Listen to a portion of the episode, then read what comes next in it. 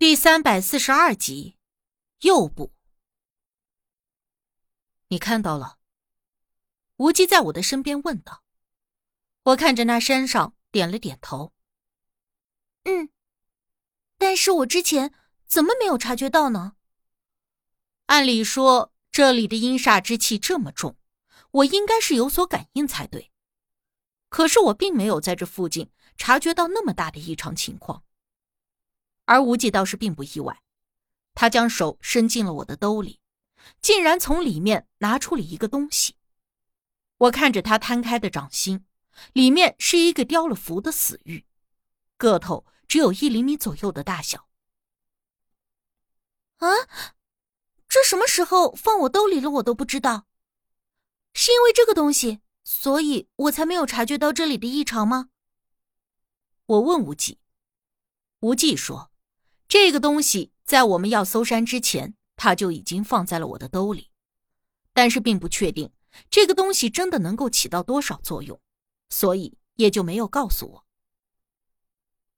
可是，这如果是在搜山之前就放进我的兜里，那为啥我还在西山头的时候就能感觉到异常，但是在这里就没有感觉了？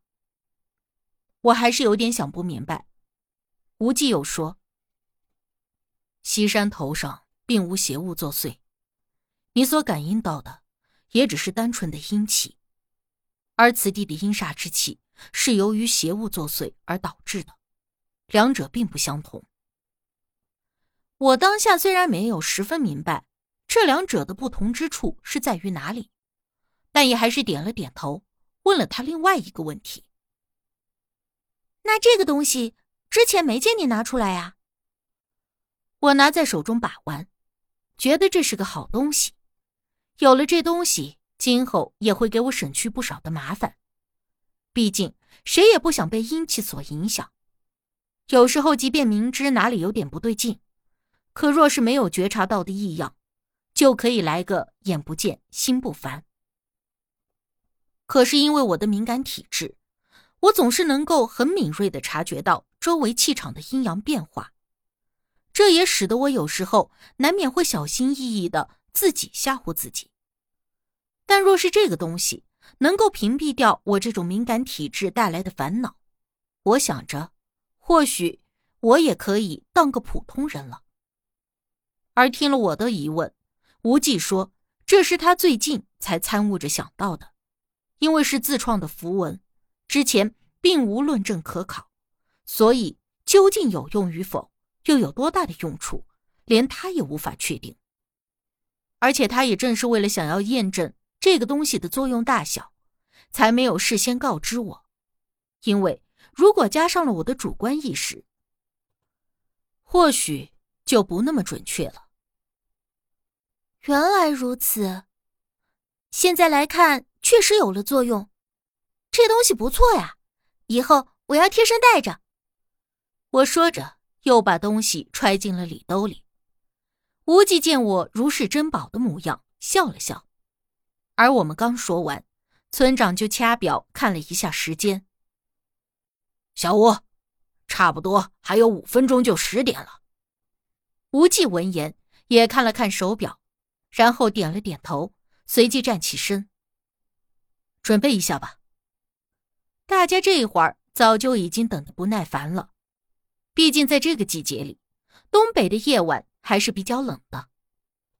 眼瞅着差两分钟就到十点的时候，无忌让人把之前摆放好的柴火给点着了，火光顿时照亮了大家的面容。眼见着火堆火势很旺，无忌又让人把新折下来的树枝大把的架在了火堆上，因为如今。这季节的树枝都即将发芽，那里都是有水分的，而这么一大捧的加入了火堆里，顿时一股子烟气就冒了出来。哎，这么做，这火不就灭了吗？有人见状不解的问。无忌也没有应声，而是拿出了一块僵尸皮，等着那火堆几乎看不到明火，只能够看到熊熊的烟气不停的往外涌的时候。把那张僵尸皮给扔在了火堆上。其他人不知道无忌扔的是个啥东西，但是我和村长却心知肚明。我看着那僵尸皮在火堆上受到热力的烘烤之后渐渐缩小，而且还冒出了黑烟，并且带着一股子奇怪的气味那种气味并不是之前我以为的腥臭，反而还有一点点药草那种香气，说不上来究竟是什么味儿，可确实不难闻。那个僵尸皮最后缩成了一小片。并且被烟熏得黢黑。把鸡抱来，无忌这个时候发话道。闻言，有一个人立刻去抱大公鸡，但是无忌却制止了那个人，而是指着大个子：“你去。”大个子左右看了看，见身边没有别人，这才不确定的指了指自己的鼻子：“我。”无忌点头。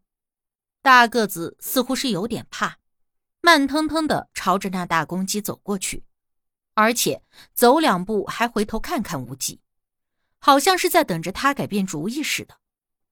大个子磨蹭了半天，把鸡给抱来了，想要递给无忌，但是无忌却让他抱着大公鸡站在火堆后边。为啥呀？大个子反问。无忌淡淡的扫了他一眼，没有应声。村长见状，立刻说道：“让你站着就站着，还那么多婆婆妈妈的。可是为啥不让别人去，要让我去呀？会不会有危险啊？”